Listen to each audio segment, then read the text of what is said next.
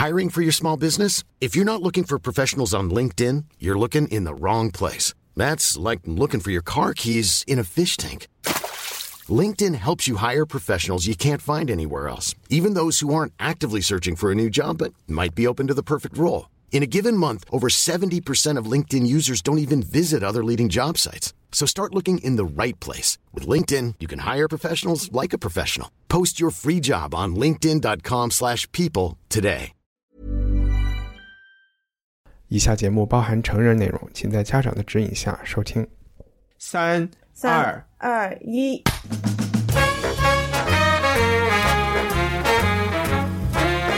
差不多，OK。Sleigh bells ring. Are you listening? In the lane, snow. 欢迎收听文化土豆，我是伊康糯米。今天我们谈论两个话题，呃，一个是冯小刚的电影《芳华》，另外一个话题是因为是年底嘛，所以大家都喜欢做二零零七年的一些盘点和总结，然后可能书单啊这些大家看的比较多。文化土豆这边呢，我们就觉得。就不需要我们再重新做了，反而是去朝前看，向前看一下，二零零八年有哪些值得我们呃关注或者是参与的一些文化活动和事件。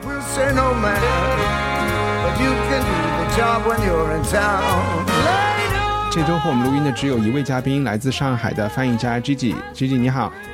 一帆你好，因为我记得大概是夏天的时候，我们一起录过一期展望爱丁堡艺术节的节目，就是我们两个人通电话录的，然后其实效果还蛮好，所以这今天又是我们两个人。那 太那也好，没话说。其其实是龙迪这个礼拜去上海了，所以联系起来比较麻烦。他今天应该是在路上还是怎样，所以也不太方便。你和他在上海一起录。而且很多人年底现在都出门的出门，赶各种各东西的都在赶。对，其实说不定我们这边啊、就是在元旦前后那一周也有可能休息，不要把大家搞得太累。嗯我相信大家年底喝的太多，也不一定有时间听播客。那我们就从今天的第一个话题啊、冯小刚的新电影《芳华》开始。这这部电影的上映也是啊、很多波折，然后终于在十二月十五日在全国上映。不少的我的朋友圈这几天发《芳华》的各种影评和见解的人也是非常多。啊、而且大家好像势不两立的，有的人特别喜欢，有的人特别的瞧不上这一个作品。我们呃，先为没有还没有来得及去看这部作品的朋友们介绍一下这个电影的背景和它的大概故事的梗概是怎么样的，可以吗？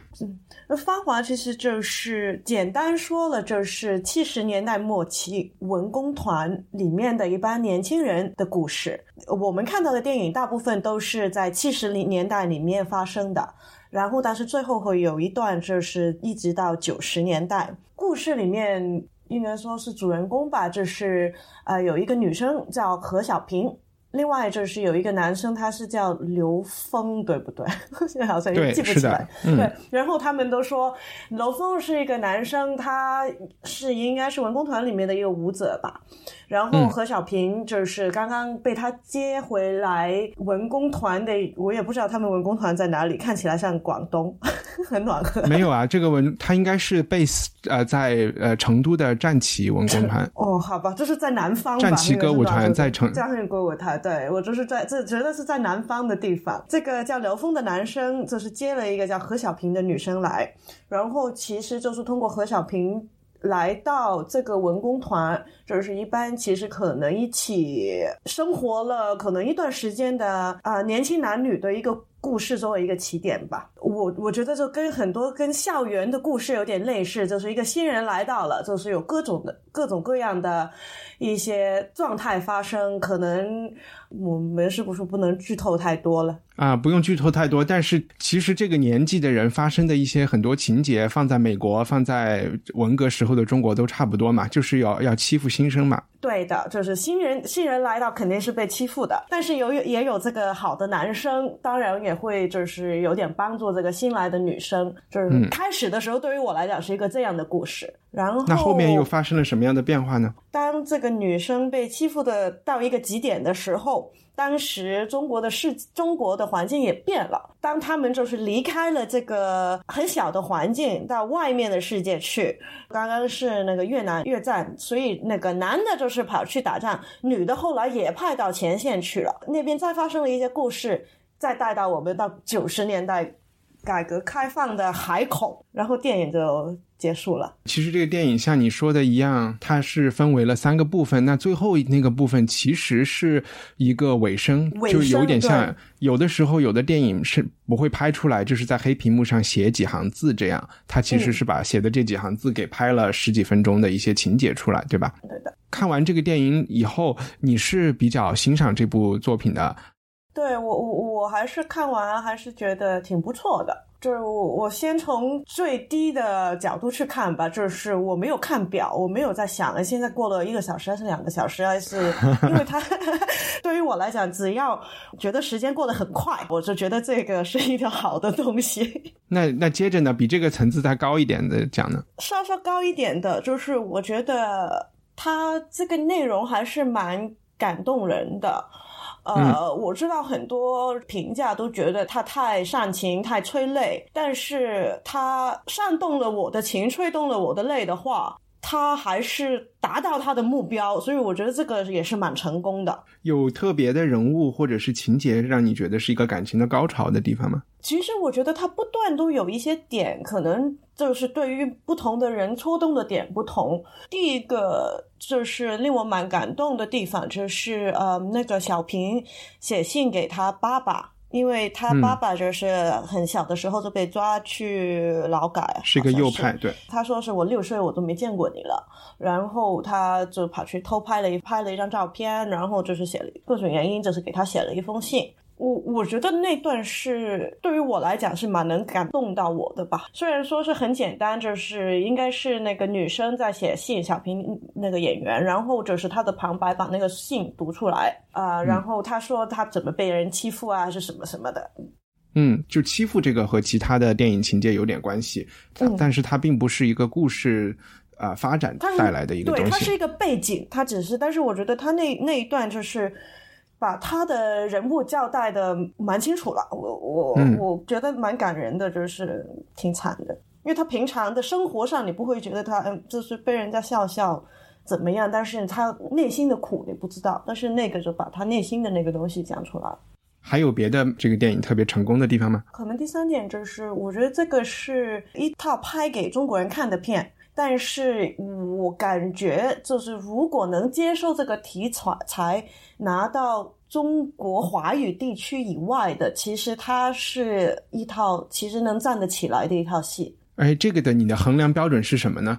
就是说，你言下之意有一些戏是只能在大陆观众看，脱离了这个因为有一环境就些主题可能是太本地化了，有一些戏可能是它的结构太松散，可能国外看你会觉得，哎，你在讲什么啊，或者闷闷啊，或者是比如说有一些神怪的东西啊，或者是之前有很多什么大雾啊那种东西的话，拿出去是觉得形式上或者是节奏上或者是内容上可能不配合的。但是我觉得他这个故事讲的是年轻人，虽然他是有一个很明确的时代跟政治的背景，但是他那个故事并不是锁死在那个政治历史背景里面。这个电影其实就是我对它的评价是有一点，从开始觉得很一般，然后后来也可能是人物的故事或者感情越来越投入，以后我就还是觉得它是一个很就是能够感动人的一部作品。这个电影开始有一些让我没有那么就让我觉得是一些负分的东西，是摄影方面的问题。我觉得嗯他在摄影上，因为追求一种好像手持着那个摄影机跟着人的眼睛走的那种感觉，在电影的一开始，我们有一个非常长的镜头，是一些人在排练舞，然后嗯这个镜头从不同的。他好像站在一个房间的中间，就一百三百六十度都转过了，然后一时有时候给你看镜子里面的东西，有的时候给你看镜子外面的东西，我一下就让我感觉到它是一个过度有野心的一个开头，但是好像又没有 handle 的特别好。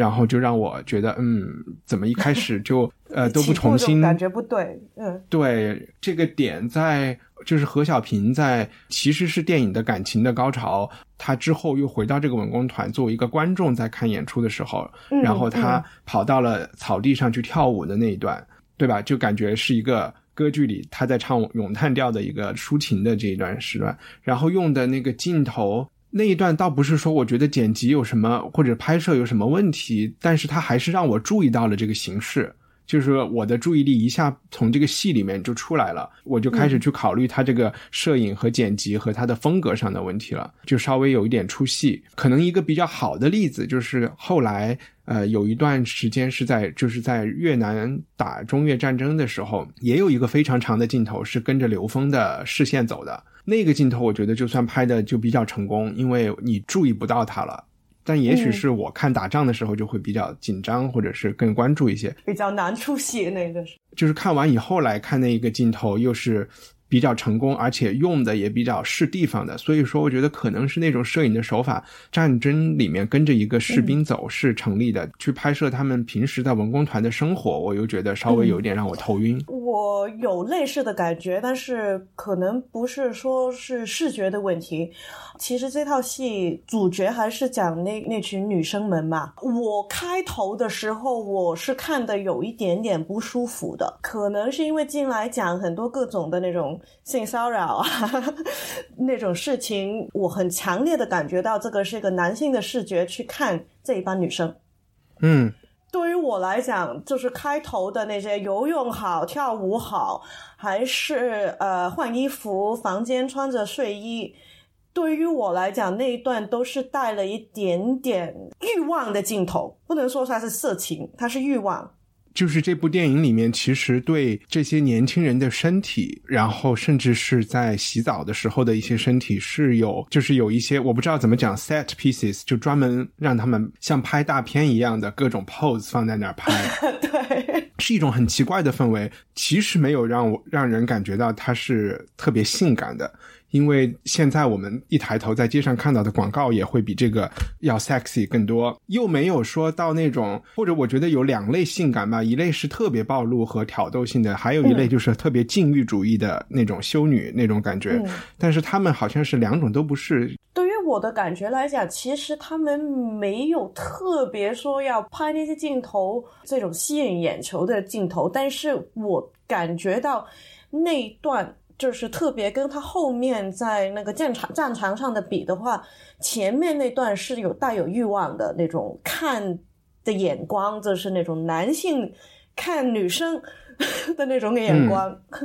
呃，就是那种 male gaze 的，就是那种。但是到战争的时候，他那个镜头就是他打那个像游击战的那一段，我就觉得角度跟那个内容都配上了。嗯，然后其实你现在讲的这两段，我觉得就是一个是他们很年轻的在文工团跳舞，然后因为打仗的原因，国家把这些年轻人都送到战场上去，然后被东西炸得稀烂这样的一个，他好像都会是扣题扣到所谓的芳华，因为这部电影，我觉得他并没有想反思文工团是怎么一回事，他也没有反思呃文革是怎么一回事，也没有说分析和批评我们为什么在越南打仗，这些都不是导演的重点。导演的重点好像就是在回忆年轻，就是那种因为冯小刚的年龄嘛，就是他的身体已经开始。就是他那一代人开始走下坡路的时候，嗯对于年轻的时候的那种活力和身体的那种呃状态的，有一点崇拜的感觉。我我我对我我挺有那个感觉，就是我觉得他这一套这个故事只是设在这一个时间背景这个国家，但是你可以挪到他去任何，比如说你挪到二战前、一战前前、嗯任何一个战争，或者是你随便一个时代，其实的故事是不会变的。它是一堆年轻人在一个很很亲密的一种生活，里面有各种各样的情感跟勾心勾心斗角跟欲望。后来散了，然后就是生命、人生里面的各种事情，就是有一些好事坏事的发生，最后可能有一些人在一起，有一些人散，永远你不知道他去了哪里。但是这个故事是人生永恒的故事，它不是，它不是只是属于这个文工团，或者是只是属于呃中国那个七七十年代的嗯，就我是这样看的。然后我看这部电影的时候，还也会有一点情不自禁的想把它拿去给和《战争与和平》做一个比较。呃，我们刚才没有提这部作品是严歌苓的一本小说改编的，也是叫《芳华》，但是有的地方好像翻译的叫《你触摸了我》。我相信严严歌苓也许在他的心里是有一点点想啊、呃效仿《战争与和平》的，首先是结构。就是打拿破仑战争之前、打战争之中和战争之后，同样是一群本来可能就是一个社交圈子里面的年轻人，在《战争与和平》里是叫沙俄的上流社会。然后在这个里面，其实去文工团的这些人，在中国也是属于整个来说，他们是属于统治阶级，对他们起码是统治阶级的中下层，有中层的人，也有下层的人，他们的生活还是很 OK 的，对吧？太 OK 了。对，也是通过了战争，然后去讲他们的一些呃，就是命运的一些改变，在这个形式感上和人物设定上都有让我感觉到学习的影子，但是最后就可能是 这个不太好比较，就是说。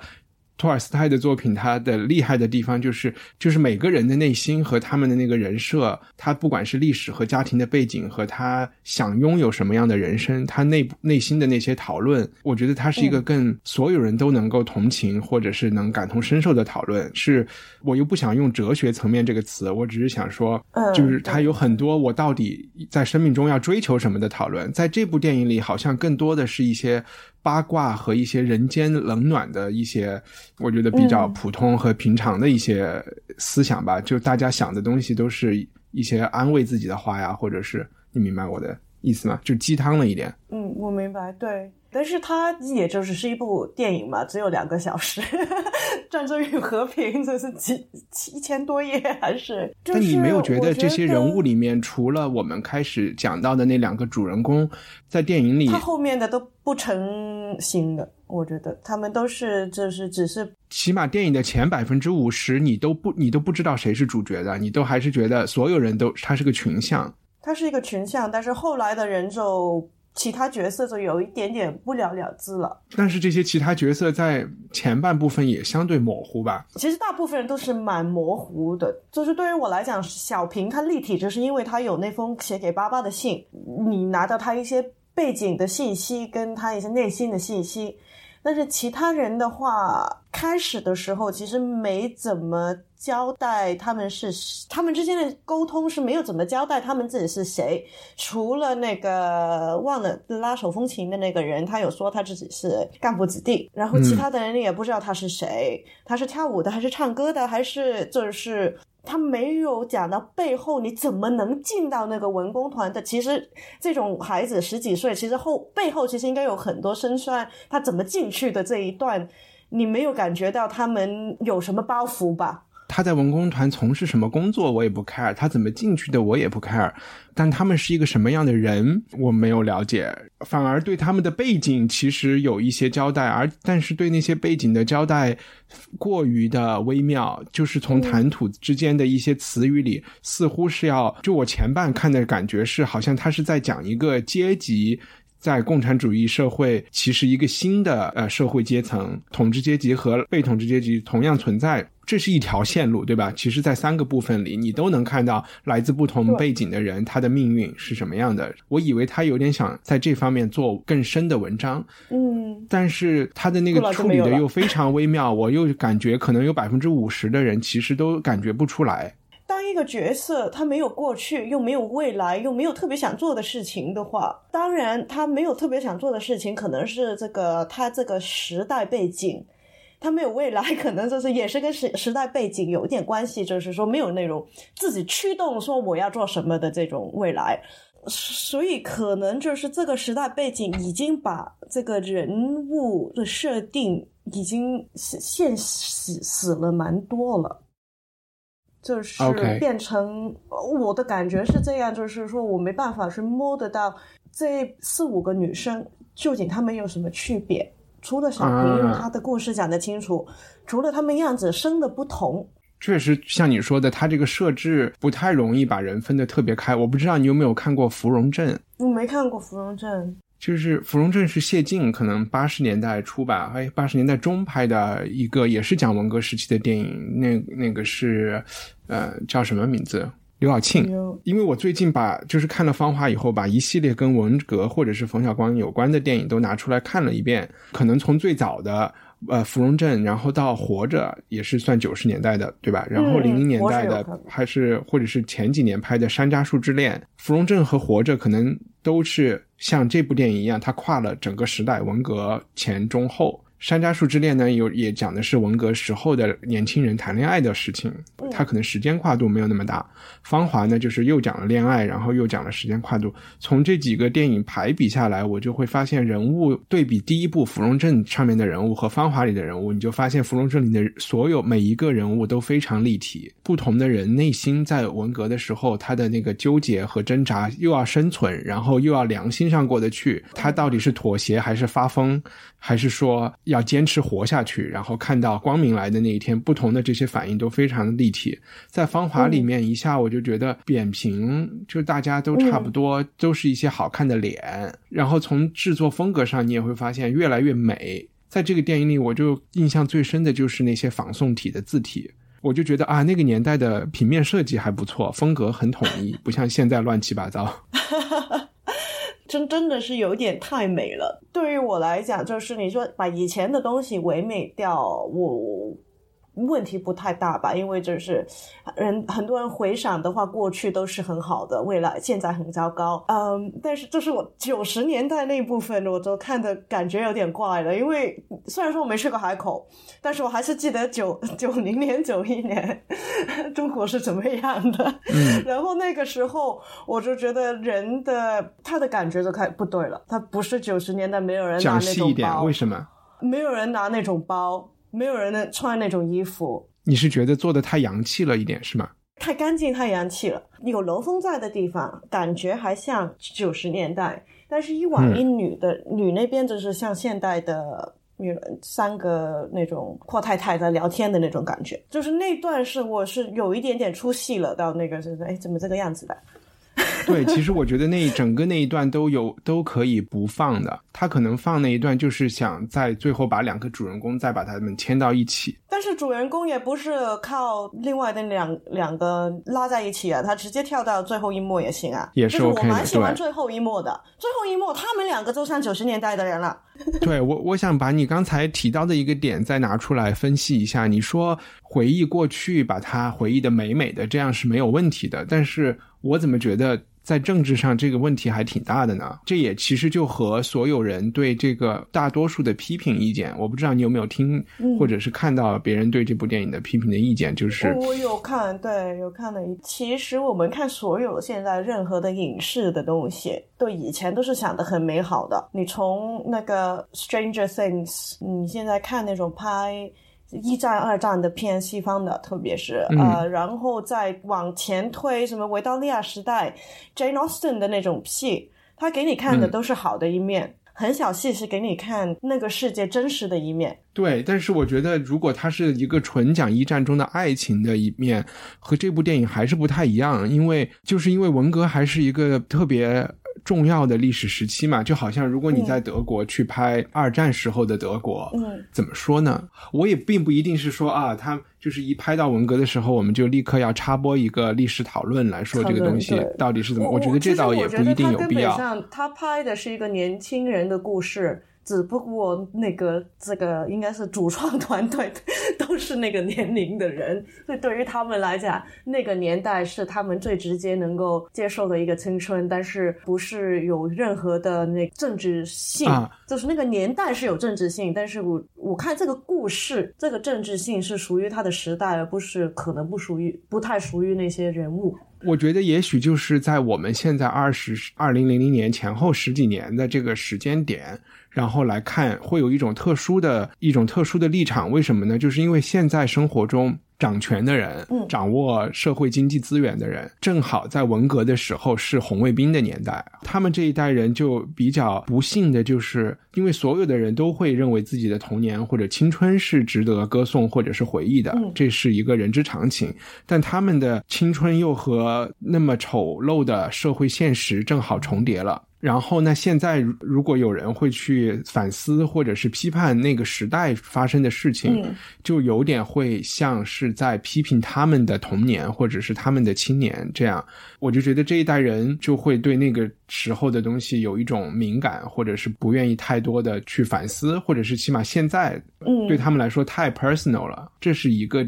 我我想说一个点吧，然后另外一个点就是我刚才没有太解释清楚，我并不认为这个电影需要就是说给大家上历史课或者是怎么样，因为大家可以去查嘛。但他的一个问题就是他把它拍的这么美的一个，我不知道你有没有看新闻，就譬如说有很多越战的老兵就会拿着红旗去看这个电影，还有一些 呃那个时候当代的人他们会把这个东西看成一个歌颂他们那个青春的观众的反应有有可能就把这个电影拿成了一个来说，看现在肯定就是说，因为今天的中国动荡也很大嘛，所以大家也会很容易的就回到过去去觉得啊这些复古的，或者是去回忆以前多么美好。它就变成一个历史记忆了，假的变成真的。也有一点这样，或者他被拿出来说，又让大家去回忆了一个假的历史，对吧？就是我看戏的时候，我感觉有一点点奇怪的地方，就是说，他这个世界怎么可以这么绝缘，跟外面的世界好像完全没关系。特别是开头的那一段，因为这个他也不是在什么大山里面，跟真的是跟这个社会完全断绝嘛。所以那个嗯感觉是有一点点就是怪的，就是因为他们的社会阶层非常高啊，然后他们被保护起来了。如果你这个时候你在 北京，你去看当兵的人，军队里的这些司令的小孩在干什么事情，那肯定是和普通人不一样的。不一样，对。我看这个电影早上十点多去看嘛，平常去看电影的那个电影院是一个在一个很新的那种商场里面，然后有时候看这种关于中国以前的内容的话，还是有一点感触，还是蛮大的。就是从那个年代走到现在这个啊，就是这部电影让你看到现在的中国的状态。对，现在的中国跟你在同一个空间承载了那个时候，我现在的中国跟以前电影可能理想化的一个中国，但是就算他理想化的那个中国，其实这两个的距离还是蛮大嘛。嗯，就是当我一踏进那商场里面，我就突然就觉得哇，这个这两真的是两个世界。是，但是我觉得商场也是一种幻象吧。资本主义修起来的这些东西，它也并不一定是这个时代的本质，它也可以突然之间就没有了。对的，那《芳华》就这样，我们还是推荐大家就是有机会去看，然后也更希望大家能参与到《芳华》到底是一部好电影还是不是一部好电影的讨论中去。对的，对的。我反正觉得我看了以后觉得挺好的，但是越琢磨越觉得嗯有问题。就是 你是它看了有一些地方可以做的挺好，做的更好，但是作为讲一个故事，作为作为娱乐一下的话，还是很不错的。就是娱乐诸如自如，你还是让你思考一些东西，那就很不错了。我我们就转转换到第二个话题，对吧？二零一八年展望，准备这个话题的时候，我和 G G 是说，如果我们不用考虑时间和钱的问题，然后当然也不用考虑签证的问题，二零一八年我们要全世界到处飞，呃，要去些哪些地方，然后参加什么活动，对吧？对的，然后我们各自都有一个有一个单子，我们要不要从元旦那天晚上，就是十二月三十一日那天，应该去哪里开始？你有计划吗？好。我其实是蛮想去在冰岛有一个音乐节，我这是前几天去看朋友的时候，他们告诉我，这是冰岛有一个在室内的音乐节，然后好像是那个 Sigur Ros 搞的。啊哈，跨年的音乐节是吧？跨年应该是一个跨年，然后或者是跨年后，就是新元旦这几天的一个那种流行音乐节吧。跨年这种时间其实通常没什么好做，活动都很贵，所以听到有这个音乐节的话，还是觉得蛮有趣的。我其实这边也有准备一个跨年的一个跨年的活动，就是在苏格兰的首都爱丁堡，他们每一年有一个叫 Hogmanay 的活动，是一个非常著名。其实，在电视机每每他们全世界讲跨年的时候，都会给爱丁堡一个镜头。那应该是呃，反正几十万人在冰冷的大街上喝一晚上的酒，然后一起唱那个“友谊地久天长”这首歌，在那个城堡下面，然后有很多烟火。烟火对，好像有一年是蔡国强放的，还是最后那年没放了？不知道，有时候会碰到大风。我反正参加过一次 Hogmanay 是蛮出名的跨年活动。那一月份还有什么文化项目吗？写出来的那几个都是在国内都可以做到的。一月四号就是《星球大战》上映。好像是四号吧嗯有两队，也有两队乐队。这个这个是我准备去的，就是一月六号在上海有一个英国的乐队叫 Chameleons，八九十年代的一队蛮著著名的乐队，现在变色龙对，现在就是主音带着他的新的乐队来，应该都是演他以前的老歌吧。另外就是呃，他们也会去北京啊、然后就是一月二十六号在上海也有那个叫 The Pains of Being Pure at Heart，这是是美国的一对乐队。以前我听他的原因好像是因为他有一个其中一个女 keyboardist 是我记得她好像是个华人女生，那个时候很少见到有华人女生的乐队，但是好像她现在离开了，她在也他们也会在上海、杭州跟北京演出。好，那你一月份的这个，我一月份再补充几个，比你的要飞的远的多得多得多。一月十八号到二十八号是圣丹斯电影节，然后这相当大家都很熟悉了。我从来没有去过犹他州。一月十三号到二十七号是有一个很比较奇怪的，就是在地中海的小国马耳他，这其实是一个讲英文的国家，它有一个第六届叫 Valletta International Baroque Festival。Valletta 是它的首都国际巴洛克节，应该是一个音乐节。呃，我也不知道是不是音乐节，但是马耳他这个地方，我一直觉得特别想去。它是二零一八年是欧洲的啊、呃文化首都，一月十七号到二十四号是香港国际室内音乐节。我也不知道你之前有没有、嗯有没有了解过。呃，我知道这个，一月二十四号到二十九号，又可以从香港再飞到印度去参加 Jaipur 的这个呃文化节，叫什么文学节？那个文学节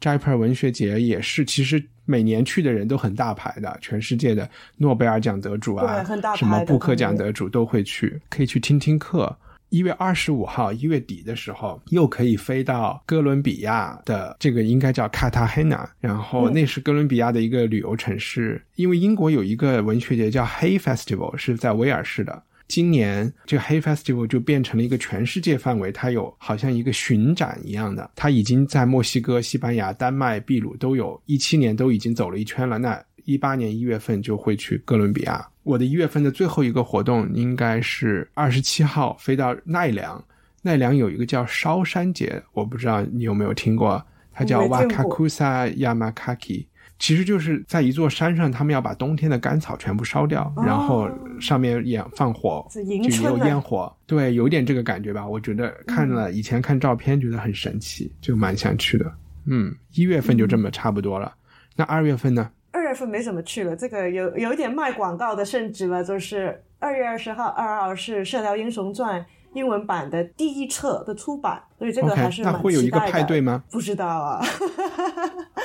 这个还是蛮期待，因为呃，其实第一第一册不是我翻译，是我的朋友 Anna Homewood 翻译，我是翻译第二册，但是那个时候也也是代表着我要交我现在手上的稿了。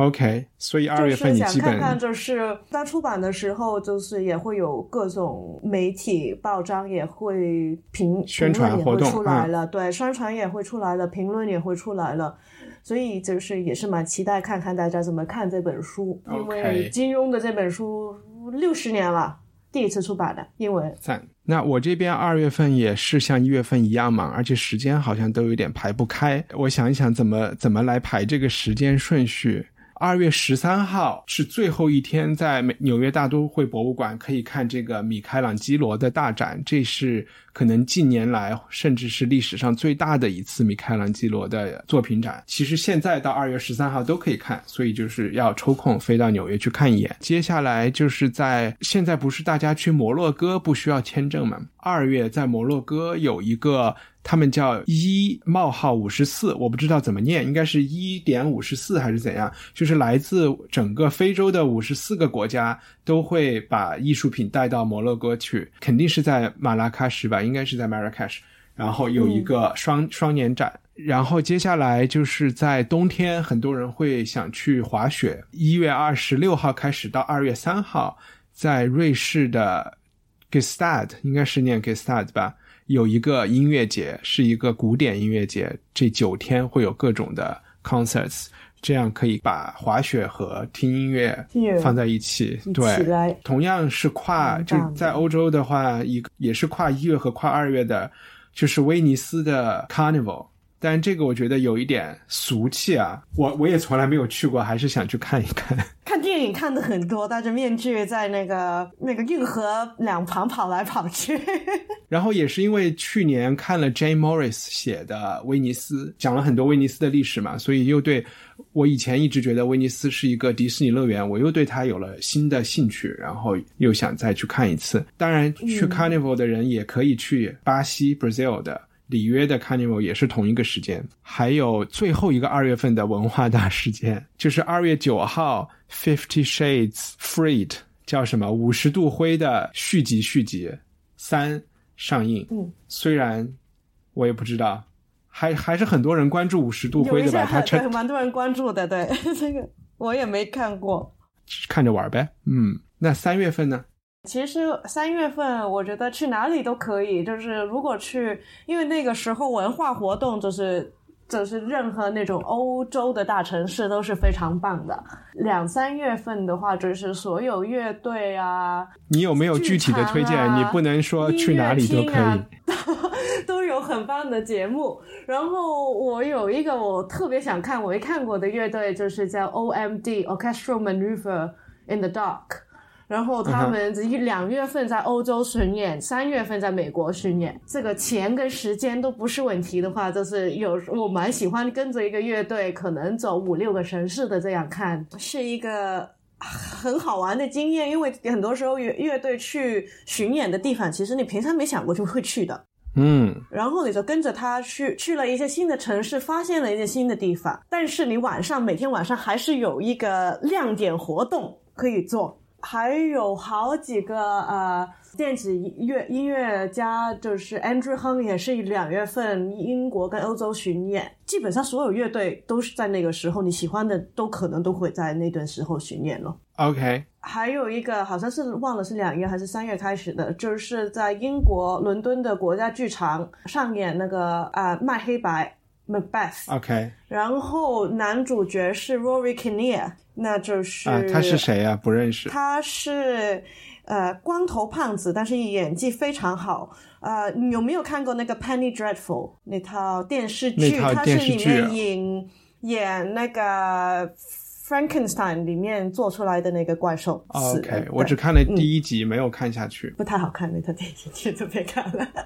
他演那个美黑白夫人是 Anne Marie Duff，她可能也是作为演员。影视不是特别出名，他是 James McAvoy，应该是前妻吧，还是什么？啊我也不知道他们现在以前是，但是希望也许这一一套剧会通过 National Theatre Life，也许在全世界该会播，我都能看见。希望他们会、不会带来不呃中国播吧。啊，两月嗯，这个份还是几号？有另外一个再说，你还在讲两月份呢？两月、两月、三月、四月应该都演吧。另外再讲那个 National Theatre，你讲起他播的 Anti Life，因为在北京之前好像是有在播那个 Angels 对，in America，有。人有播，因为明年两月份在纽约演，这同一个这个呃制作，就是应该看应该演员没变。二月份、三月份就都说完了是吗？我三月份本来有一点纠结要不要去柏林电影节，但是后来我觉得，嗯，电影节只能去，因为五月份是加纳，我还是觉得啊，还是去戛纳算了，就不要去，他去加不要不要去柏林，环境对，就暖和一点，暖和一点，对对。和太阳，然后可以看到大家在那个游艇上。哦，还有一个三月八号在呃伦敦的泰特当代美术馆是有一个毕加索的展览，然后好像是说毕加索他年轻的时候的那个缪斯 Marie Therese Walter 这个人，他画了好几幅他的肖像，三幅都会第一次被放在一个房间里给大家看。哦对，OK，我那四月份呢？我发现我你那边写的单子还是比较现实的。我四月份这里暂时没有东西，OK？为我觉得四月那个时候就份，去哪里都有好东西看，然后就写出来太多了。我这边有讲四月二十号到五月六号想去悉尼，我也从来没有去过澳大利亚。悉尼有一个呃 Sydney Writers Festival，也是一个文学节，据说啊、呃有三百多场活动，哇，哎，所以感觉我我是蛮想去的，是四月份洛阳的牡牡丹节。啊，我没有真正见过牡丹，我很想看看真的牡丹是怎么样你。没见过牡丹花，你去花市不就能看了吗？但是你就是一两朵的这样，都是剪下来的，都不是真的，就是感觉不是是真的花，但是感觉不对头，应该说是。就是我想，真的是落地生根的那种牡丹，究竟是什么样的呢？我就没见过。它就是一种灌木丛里面，然后就放了一朵花这样的感觉呗。但是它嗯好像那边是开的很厉害的。那四月份如果不出门的话呢，我其实有很多剧可以推荐你看，因为四月份就《The Handmaid's Tale》的第二季要开演。你有看第一季吗太好？了，你有看看的有点不耐烦，但是还是蛮好看。每次都讲这是文化土豆第一集评论的节目，所以有特殊意义啊。然后到四月，嗯明年四月份的时候，希望我们还在这个节目还没有死掉。其实有很多节目都会在，因为明年的电视剧的排片有还有的还没有完全定下来嘛。嗯但是呃，呼噜有讲《Handmaid's Tale》是会四月份放，然后对明年同时也非常期待的几个回归，一个是《西部世界》的 Season 嗯 Two，、对吧？还有一个是硅谷 Silicon Valley 的第四季，可能还有一个是 BBC 要重拍《The Spy Who Came In From the Cold》，应该是用了就是夜班经理的 producer 和一些团队。这个我估计四月份出不来，会更晚一点。他们也拍了那个《Little Drummer Girl》，或者是在拍。对，那个是韩国的导演拍的，所以挺有趣。但是不知道什么时候播。五月份呢？五月份就是本地一下了，就是五一劳动节前后，往年的那个摩登天空都搞那个草莓音乐节，那就是一年一次唯一可以看到中国乐队的时间的机会。因为本地的乐队基本上都不巡演，所以可能大家都有正职吧，有工作，所以我们每年都会去。到五月底了，就是我都很想去那个巴塞罗那去看那个 Primavera Primavera 上的这个音乐节。我很喜欢就是那种流行乐队，但是我就是特别现在住在国内的话，你只能看这些音乐节才能一次看到很多你想看的乐队，你没办法去每个人去巡演，你都飞去某个地方去追他们嘛。但是我也很讨厌去音乐节的，就是什么泥巴啊那种人乱七八，就是又人多，饭也没得吃啊，洗脚也没得洗啊，厕所也没得上。呃，Primavera 的好处呢，就是在巴塞罗那的，其实应该算是半是市郊吧，它是海边的一个嗯污水处理厂上面搞的。但是好处，因为它就是在巴塞罗那的海海滩门口有三家五五星级酒店，整条路半个小时都是那种 Airbnb，所以嗯就是你能睡得好觉，也可以洗澡。然后更好的就是，当我们从亚洲过去的话，它是下午六点到凌晨六点，第二天的早上六点，所以你也没有时差的问题。我这边五月其实是有两个在欧洲的活动，一个是。呃，其实它是四月二十号就开始，一直到五月七日结束，是有一个叫格拉斯哥国际双年展，大概是这样的吧。据说，呃，明年的项目都是跟呃未来啊、跟 AI 啊，还有跟脱欧啊相关的，所以可能有很多高科技的这种装置艺术在里面。Glasgow 也是一个蛮有活力，大家完全想不到，在纬度最高的一个有这种大城市范儿的一个城市，一个中型城市，对对，它是蛮我挺喜欢很气派的一个地方很气派啊。嗯就是那边的人是，它不像爱丁堡是一个小家碧玉感觉的，爱 Glasgow 是很很很很有北京的感觉的。嗯，它是那种工业革命的那种大城市，可能我的感觉曾经一是但是度是它是蛮开放的，对，一度是可能在整个大英帝国，也就是全世界 GDP 是非常高，排很前面的，和利物浦一样。不去了格拉斯过现在高读大学。接下来就是到五月九号到二十号，是我刚才说的是 Cannes Film Festival，就是就是戛纳电影节。我有一个东西漏了说了，就是因为这个事情是从三月跨到六月份的。呃，就是英国国家剧场，呃，他会就是世界巡演，带着那个深夜小狗离奇事件，三月份会在香港，所以广东的朋友可以去了，啊、然后五月会带来到上海、这还北京这是一本跟广州书改编的，对吧？是对小说改编的，讲一个好像有 Asperger 的小孩子，深夜发现一个小狗，有一件离奇的事件。嗯，五月二十五号的时候还会有一个另外一个番外篇的《星球大战》的电影会上演，叫《Solo: A Star Wars Story》，就是讲汉斯·索罗的，讲他的一些前传故事的吧。嗯，然后，如果大家端午节去台湾玩的话，就是可以去淡水，就是离台北台台北很近。啊淡水有一个叫淡水大拜拜的东西，就是那个时候就是有一个神明会经过淡水，然后他们就是像炮仗啊，然后有很多神物神明都被抬出来在那个 镇上走一圈，蛮好玩的。哎，你你说的这个淡水就是台北旁边的那个地方吗？台北对对，就是看日落的那个地方，就是也可以吃很多很好吃的小吃。龙门舞集是在淡水吗？对面对吧？啊淡水对，面的，因为其。实它就是坐地铁就可以去的一个地方啊。这是一个坐地铁某一条线的尽头就是了，呃，我们讲到几月份了？六月份了。然后六月份还有两个电影上演，我比较想看，一个是《侏罗纪公园》会有一个新片叫《Jurassic 嗯 World: Fallen Kingdom》，嗯，六月二十二号。有没有看那他之前做了一个搞笑的视频？有没有看？没有，你把链接发给我，我们去好的，看一下。好的，好的。六月份 Pixar 还有一个就是之前的 Incredibles 的第二集吧，因为 Incredibles 好多年了吧，都可能快十年，了。就是是一家人嘛，Incredible 是一家都是对，穿红衣服的那个，超超人的，啊对。很幽对，我觉得。那套是很搞，很做那套电影是他们做的，我觉得最好的。我也我也觉得是，我也觉得是 Pixar 的最好的。那太喜欢看那种怪兽。嗯，那我们就到七月份了，到夏天。嗯，七月份夏天就希望去德国的那个 Karlsruhe，它有一个它的那个市立歌剧院，呃，有一个莫莫测特的歌歌剧叫 Lucio Silla，然后就是有那个假音男高音叫 Franco Fagioli 唱主角吧，应该是。啊，你说这个是罗马时代的这个人物吗？还是好像是好像是罗马时代的一个一独裁者还是什么，我也嗯不太，对，清楚。苏拉很出名的一个人。对这个歌剧其实很少演，主要我就是去看那个假音男高音了。其实他整整年都在演出，但是就是这个叫什么 counter tenor 还是叫什么？Cantatena，对，叫 Franco Fagioli，他是阿根廷人，但是他他声音非常棒，非常非常棒。哎。，我不知道为什么最近几年，可能五六年我感觉就是 counter tenor 很红啊。我我觉得是有一有一个像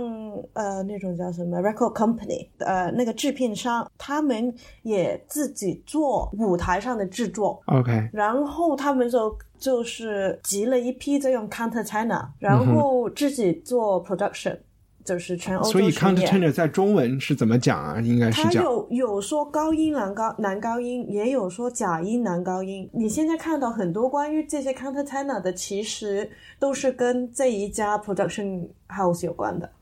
嗯但是在这个之前呢，就是那 William Christie，就是 The Arts Florist，、我也不会念他们的名字，就是那个美国人在法国啊，他在哪里的有一个乐古典乐团，就是所有人都是奏当年的乐器的早期西洋古典音乐的乐团。嗯。他是做了有一套歌剧叫某一个圣人的名字 San Alessio，是意大利的一套歌剧，就是很少会演出的。很，他做的这个歌剧好像集了七个还是九个假音男高音。我有一个问题啊，就是就是这个 counter tenor 假音男高音和和说的 castrato 有关系吗？呃，有关系，就是现在的那些就没有被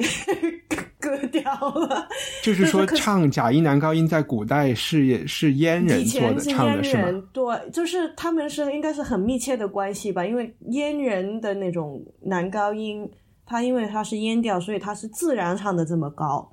但是嗯。现在的男的是通过技术唱的这么高，所以就是以前就是你比如说去看那种韩 Handel 的歌剧，其实很多时候你看到那个男主主角是女一个女人去唱的，是一个女中音去唱的嗯。其实当年是一个假音男高音去唱，就是不是是那个阉人的男高音去唱的。就是因为我脑子里总是觉得这个很恐怖嘛，所以我每次听到假音男高音的时候，我都有一点不忍，含一下，就是会就对脑子里想太多啊。我觉得是以前，因为可能之前有好几个，就是七八十年代的时候有几个很出名的，但是九十年代好像没什么，就是不太多，只有一两个。然后过去那五年、十年是真的是超级多，可能是他们演唱的技术也变了。好像是我感觉是有一些人被推出来，promotion 有点像那种 boy band 的那种方式对在对对就是出来，其实出了几个帅哥，然后另外他声音又够大，所以他嗯。能唱得起、撑得起歌剧，因为在歌剧院比一般那种音乐厅大嘛，所以就是其实嗯，那个 Andrea Show 是头一个出来吧，然后他卖相也很好，就是像皇帝、像皇王子的话，他做红了，然后他声音又够大、够响。对，现在就是有很多很响的，各种各样的，从那种那种很三八的腐女，可以做那种演很三八的妇人的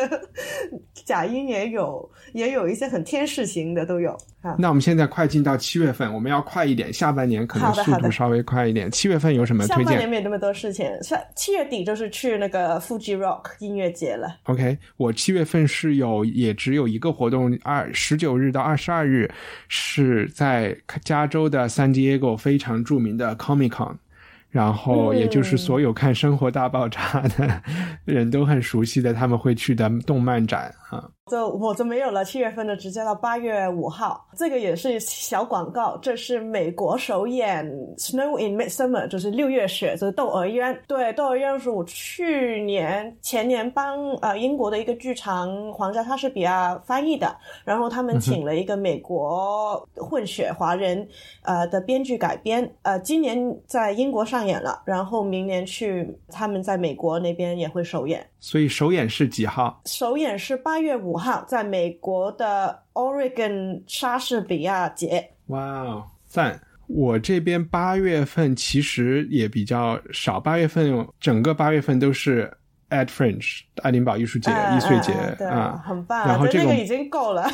我们不用多介绍。了，对吧？那还有一些八月份可能不太容易去到的两个地方，我我就想讲一下。第一是十九号到二十四号是每年一度的去麦加朝圣的 Hajj，一般的游客也没有什么好的渠道去，但是你可能是进不了最中心。但是我相信你那个时候嗯你要去。去到麦加，你在外围是 OK 的，所以 我觉得它也算是一个很重要的文化事件吧，值得去经历一次的。然后另外一个可能也是和那个区域有点关系的，我不记得你小时候的时候在阿富汗刚打打仗，就是塔利班炸掉了。嗯，那个叫巴米扬那个大佛像，对吧？然后那个遗址现在被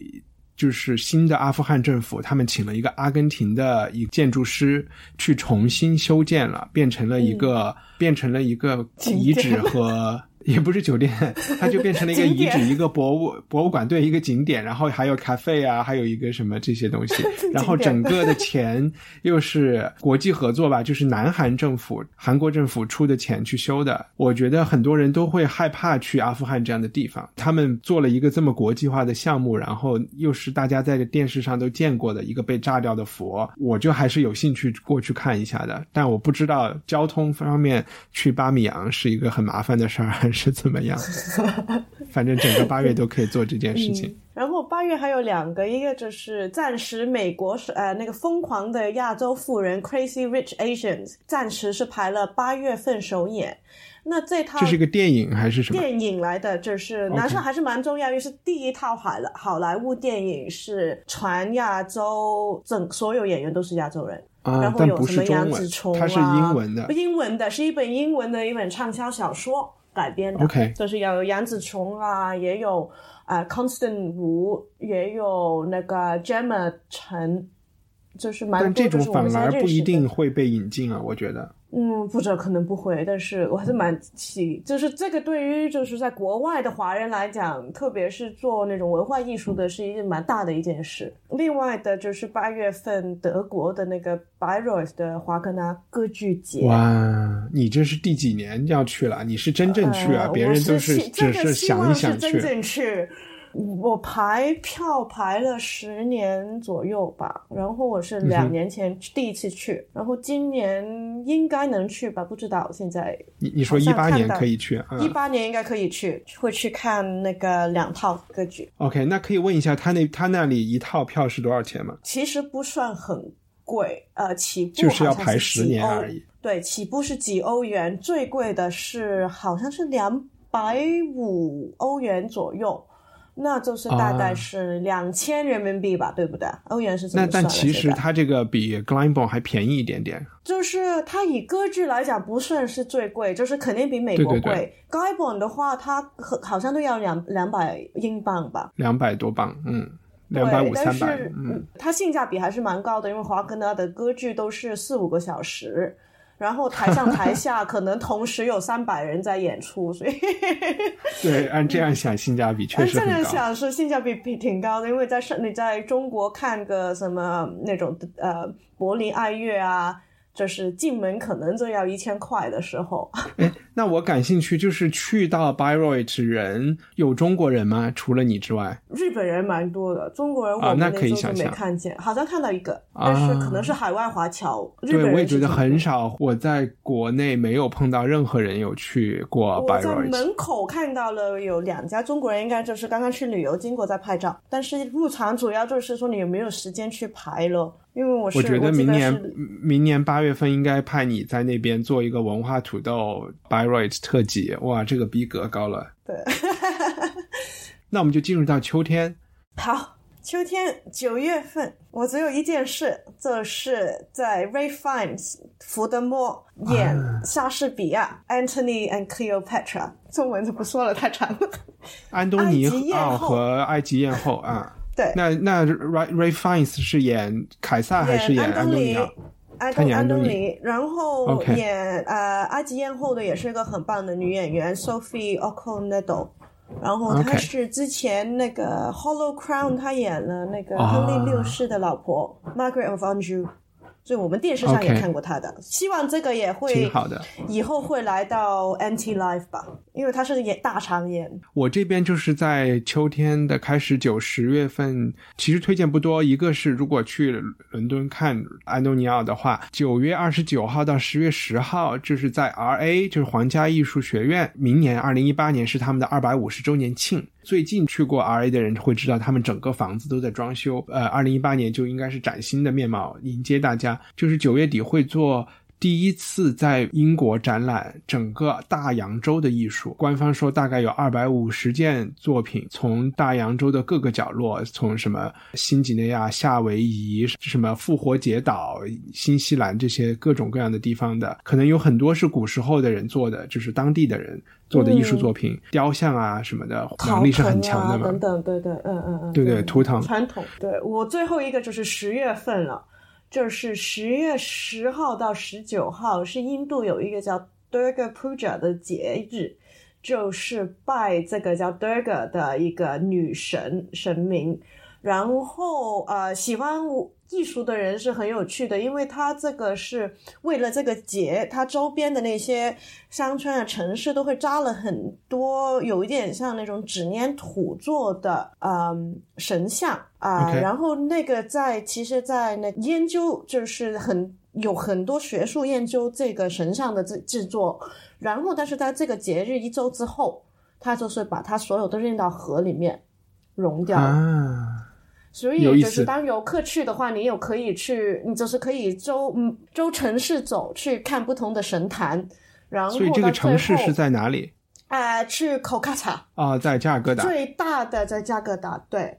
我想跟听众说，我们所有的这些节日信息都会放在这个 show notes 里面的，就是在 podcast 下面的具体信文字信息里都能找到。OK，呃，它其实是全国性的节日，是吧它？是全国性的，就是是班高里，它主要是那个那个叫东边一点的的一个节日。其实印度有很多节日了，这个这个只不过是以前读书的时候学过，然后觉得特别有趣。十月份，十一月份，对，有时候它会跟十一重叠的。我去过一次，就是跟十一重叠，然后你可以看到从从神庙里面看到呃那些神像，然后到最后那两天，你可以到河边看他们去怎么把它掉 往水里丢，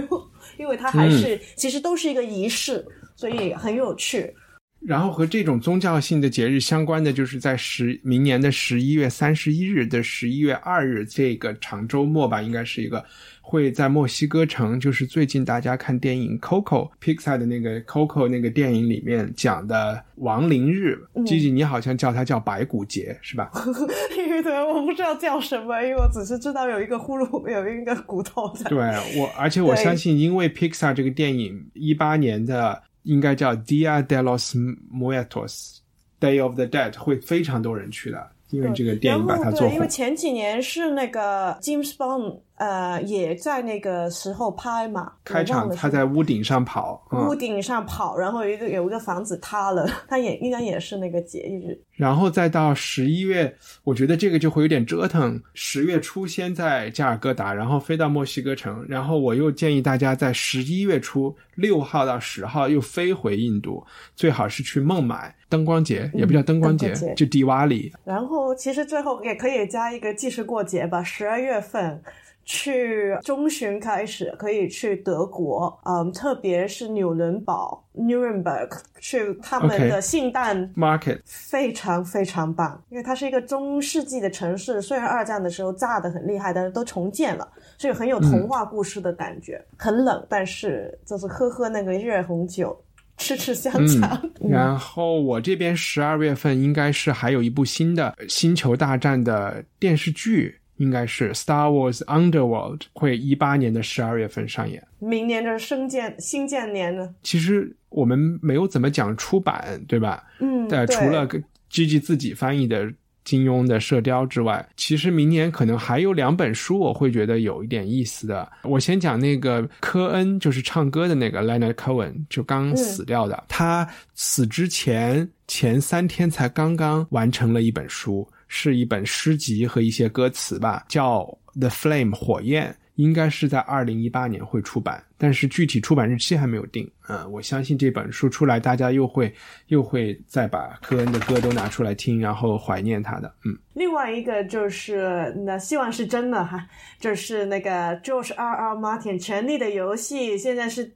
第六本的出版了。希望是在明年叫《The Winds of Winter》，冬天的风，东风。所以它这个会是和我们最新的一季平行的故事吧？应该是第六，我们是看了五本还是六本？现在已经记不起来，好像看的只是有五本小说。五本小说对啊、但是因为它第六季的电视剧的内容还是主要还是投第五本的内容，今年第七季才是走出小说的内容，所以我觉得应该有他们肯定是之间是有沟通的呀。有沟通的，但是我印象中好像现在它好像已经有三到四张已经是在网上的，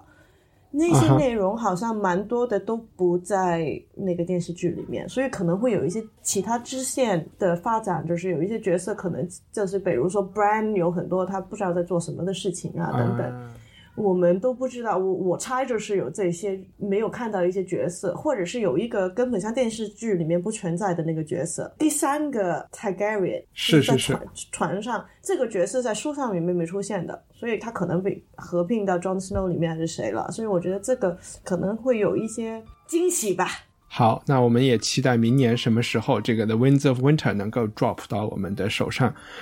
那我们的二零一八年的文化这个叫什么前瞻就结束了，也今天我们整个节目录了很长时间，我们就在这里结束，也就不再推荐了吧。今天因为讲了太多推荐的事情，太多了，对，那好，谢谢大家，G G 再见。嗯，谢谢，嗯，好，再见。谁又骑着那鹿车飛過？忘掉投下那禮物給我，